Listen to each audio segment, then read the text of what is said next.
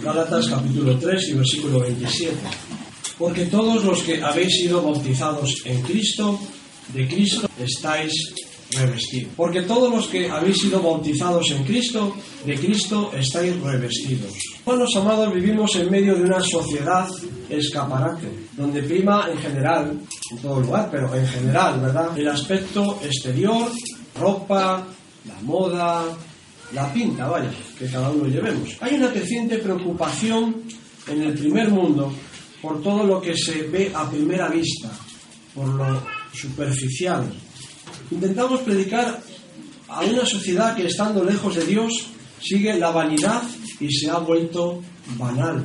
El peligro es que la iglesia de Dios se vuelva también banal, superficial. Ya lo anunció el profeta Jeremías, Jeremías capítulo 2 y versículo 5. Así dijo el Señor, ¿qué maldad hallaron en mí vuestros padres, que se alejaron de mí y se fueron tras la vanidad y se hicieron vanos? Esta es la advertencia del Señor para hoy. ¿Qué mal os he hecho? ¿Acaso os he abandonado alguna vez? ¿Ocasión no he sido bueno con vosotros? Pero quizás nos hemos alejado del Señor, yendo en pos de lo estético, lo superficial y aparente, corriendo el grave peligro de hacernos también nosotros superficiales y vacíos, como la, la sociedad que en general nos rodea. Yo estoy seguro, hermanos, de que al Señor no le importa tanto nuestro aspecto. Debemos tener un buen aspecto. Pero estoy seguro de que lo que más le importa al Señor es nuestro interior. Porque el Señor no mira, ¿verdad? No mira lo que mira el hombre. Pues el hombre mira lo que está delante de sus ojos. Pero el Señor mira el corazón, mira el interior de cada uno de nosotros. Cuando elegimos los caminos del mundo, nos alejamos del camino del Señor, siempre y sin excepción, cavando cisternas rotas que no retienen el agua, como el profeta Jeremías dice en Jeremías capítulo 2, versículo 13. Porque dos males ha hecho mi pueblo. Me dejaron a mí fuente de agua viva y cavaron para sí cisternas, cisternas rotas que no retienen agua. Dios, hermanos, es fuente de agua viva, manantial eterno que no sabe de sequías o escaseces, porque nunca decrece ni se disminuye su caudal, siempre fluyendo y siempre renovando, siempre corriendo, fuente de la que siempre tenemos que beber, sin alejarnos, porque su sonido, el sonido de su fuente, nos trae paz, serena nuestra alma, el mundo, en cambio, cava sus propias cisternas, ¿verdad? Propios depósitos, donde el volumen siempre disminuye en cuanto se saca algo de ellos. Y sus agujeros irreparables frustran a cualquiera que intenta mantenerlos, esos depósitos, o mantener las cisternas, y que son, hermanos amados, esos depósitos, esas cisternas rotas, todos los ídolos sensuales que burlan las esperanzas de aquellos que tienen su dependencia de ellos. En la sequía, porque llegará la sequía, se morirán de sed. Pero el que beba de Cristo no tendrá sed jamás. Dios es la verdadera fuente de vida en este mundo y en la eternidad. Tú que recién has comenzado a beber de Jesús, o tú que ya llevas mucho tiempo bebiendo de Él y asistiendo a una congregación cristiana, no te alejes de la fuente. No corras tras las vanidades ilusorias de este mundo. No te dejes llevar por tus sentidos, porque nuestros sentidos solo captan la superficie y la apariencia de las cosas y de las personas, la realidad, la verdad que hay en cada uno de nosotros y quiere transformarla, porque a veces pues esa verdad no es la verdad con mayúsculas. Los que se dejan arrastrar por sus sentidos no pueden seguir bebiendo del Espíritu Santo, aunque quieran. Hay muchos que intentan beber de, muchas fuentes, o al menos de dos, pero no. Si nos dejamos arrastrar por nuestros sentidos, no podremos seguir bebiendo al mismo tiempo del Santo Espíritu de Dios, de la fuente que es Dios.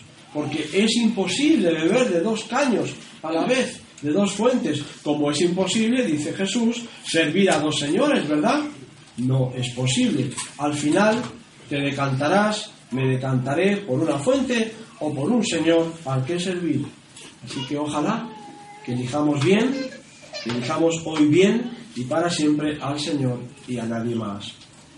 Los que están divididos y tienen esa lucha todavía en sí mismos son los que, si no cesan, si no ceden al, a, la llamada del Señor, producirán divisiones, porque están divididos en sí mismos entre esos dos caminos, entre esos dos lugares donde, donde beber. Y se burlan. Judas, capítulo 1, bueno, Judas solo tiene un capítulo, ¿verdad? Pero en algunas Biblias viene capítulo 1, en otras no. Versículos 17 al 19. Allí hay un consejo del Señor. Pero nosotros, amados, tened memoria de las palabras que antes fueron dichas por los apóstoles de nuestro Señor Jesucristo. Los que os decían, en el último tiempo habrá burladores que andarán según sus malvados deseos. Estos son los que causan divisiones, viven sensualmente, son sensuales, y no tienen al Espíritu. Si queremos ser sensuales, viviendo tras nuestros sentidos, corriendo tras lo que nuestros sentidos nos dictan, no vamos a tener el Espíritu guiándonos. Cuidado, son los sentidos los que rigen tu vida. ¿Dónde está en ti el Espíritu de Dios? Porque un cristiano, una cristiana, se tiene que regir, se tiene que guiar, se tiene que conducir espiritualmente, no sensualmente. Y a veces el Espíritu de Dios nos muestra realidades que en nuestro sentido aparentemente no vemos o vemos que son distintas, porque como se ha dicho también esta mañana, la conciencia del hombre, el corazón del hombre es engañoso y nuestros sentidos nos pueden jugar muchas malas pasadas y nuestra manera de mirar y de ver la realidad, pues sabemos que muchas cosas de las que vemos, el, cerebro las, las procesa y a veces nos engaña y vemos cosas que no son, ¿verdad? Así que es importante tener el discernimiento espiritual, el discernimiento del Espíritu Santo para ver con la luz de Dios la realidad, mi propia realidad y la realidad que tengo a mi alrededor, sin juzgar, para juzgar ya está Dios. Jeremías capítulo 17 y versículo 13. Fijaros esta exclamación del profeta, oh Señor, esperanza de Israel, que es un título mesiánico precioso, porque Jesús es la esperanza de Israel y también el deseado de todas las etnias. Todos los que te dejan serán avergonzados. Todos los que te dejan serán avergonzados. Y los que se apartan de ti serán inscritos en el polvo. Qué triste, ¿verdad? Cuando se escribe en el polvo, nada queda grabado. Viene el viento y se lleva el nombre que se escribió. Por eso qué peligroso es alejarse, apartarse del Señor, porque dejaron al Señor manantial de aguas vivas. Los que abandonan al Señor se separan de la vida, porque solo Dios, en Cristo Jesús hay vida y vida en abundancia. Y el mismo profeta Jeremías clama al Señor pidiendo ser librado de tal terrible peligro, diciendo en el versículo 14, en el versículo siguiente, dice, sáname, Señor, porque el profeta no dice que él esté libre, tiene que cuidarse también para no apartarse de Dios. Sáname, Señor, y quedaré sano. Sálvame y seré salvo, porque tú eres mi alabanza. Necesitas, necesito, necesitamos todos sumergirnos en el manantial de aguas vivas necesitas haber sido bautizado en Cristo, como hemos leído al principio, para estar revestido de Cristo interiormente, sumergido en Él, identificándote con Él en su muerte para morir a tu pecado y levantarte con Él en gloria siendo vivificado. Necesitas revestirte de Cristo interiormente, porque si no nos revestimos de Cristo interiormente, ¿Cómo vamos a retener al Espíritu Santo? Si solo alicatando nuestro interior con la persona de Cristo podemos retener el Espíritu y que no se nos pierda y que no se nos derrame. Por eso necesitamos empaparnos de, su espíritu completamente para que sane toda herida desde la planta de los pies hasta la coronilla, empaparnos absolutamente y llenarnos de su Santo Espíritu, dejando al Espíritu que edifique a la persona de Cristo en cada uno de nosotros, único que va a retener el agua. Solo Cristo, ¿verdad?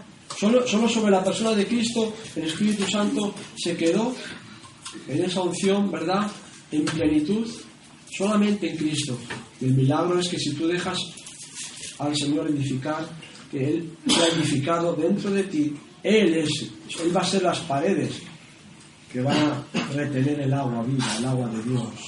Pero si bebemos en otras cisternas, si queremos beber en otras fuentes al mismo tiempo que beber en Cristo, es como si tuviéramos la casa agujereada, ¿verdad?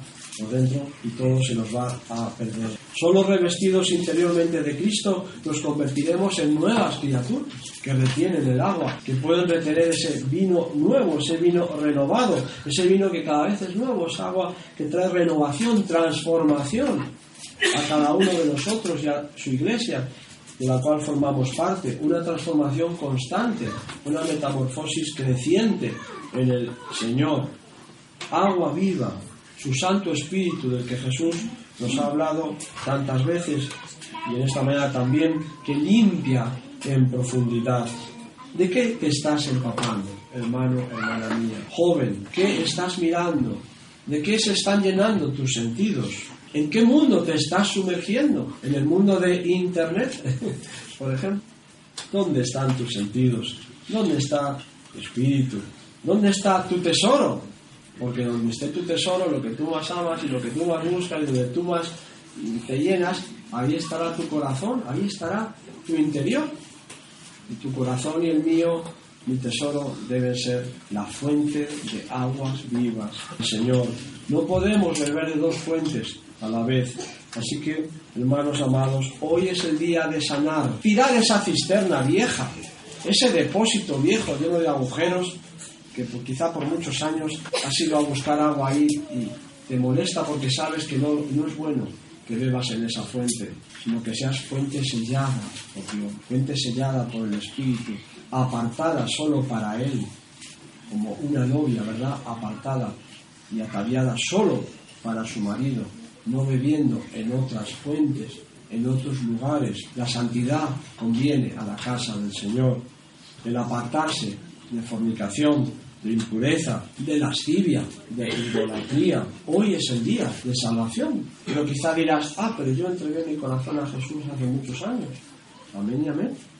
Pero la salvación significa también que hoy es el día de dejarte limpiar, porque todos los días tenemos que experimentar esa renovación y esa limpieza. Hoy es el día de entregarte completamente para más en otros lugares y para siempre al que te ha dado la vida.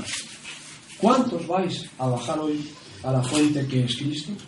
¿Cuántos queréis humillaros para ser bautizados, ser sumergidos, que es lo que significa, ¿verdad?, el verbo bautizar, y ser revestidos de Él un revestimiento interior, pero que, como decimos siempre, se va a ver en nuestra vida exterior.